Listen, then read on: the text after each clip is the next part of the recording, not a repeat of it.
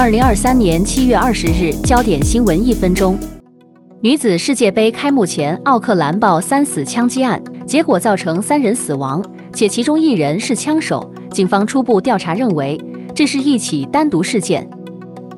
随着前总统川普回应收到通知信，内容是给他四天时间考虑是否选择作证。法律专家分析后续，川普将收到第三份起诉书。北卡罗来纳州龙卷风 EF 三等级毁八十九栋楼，不止风速达到两百四十公里，此外还造成九十五号洲际公路关闭，与十多人受伤。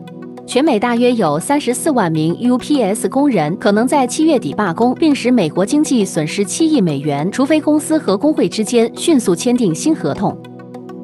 网飞新用户激增三个月内多六百万人，并使全球付费用户总数达到两亿三千八百万。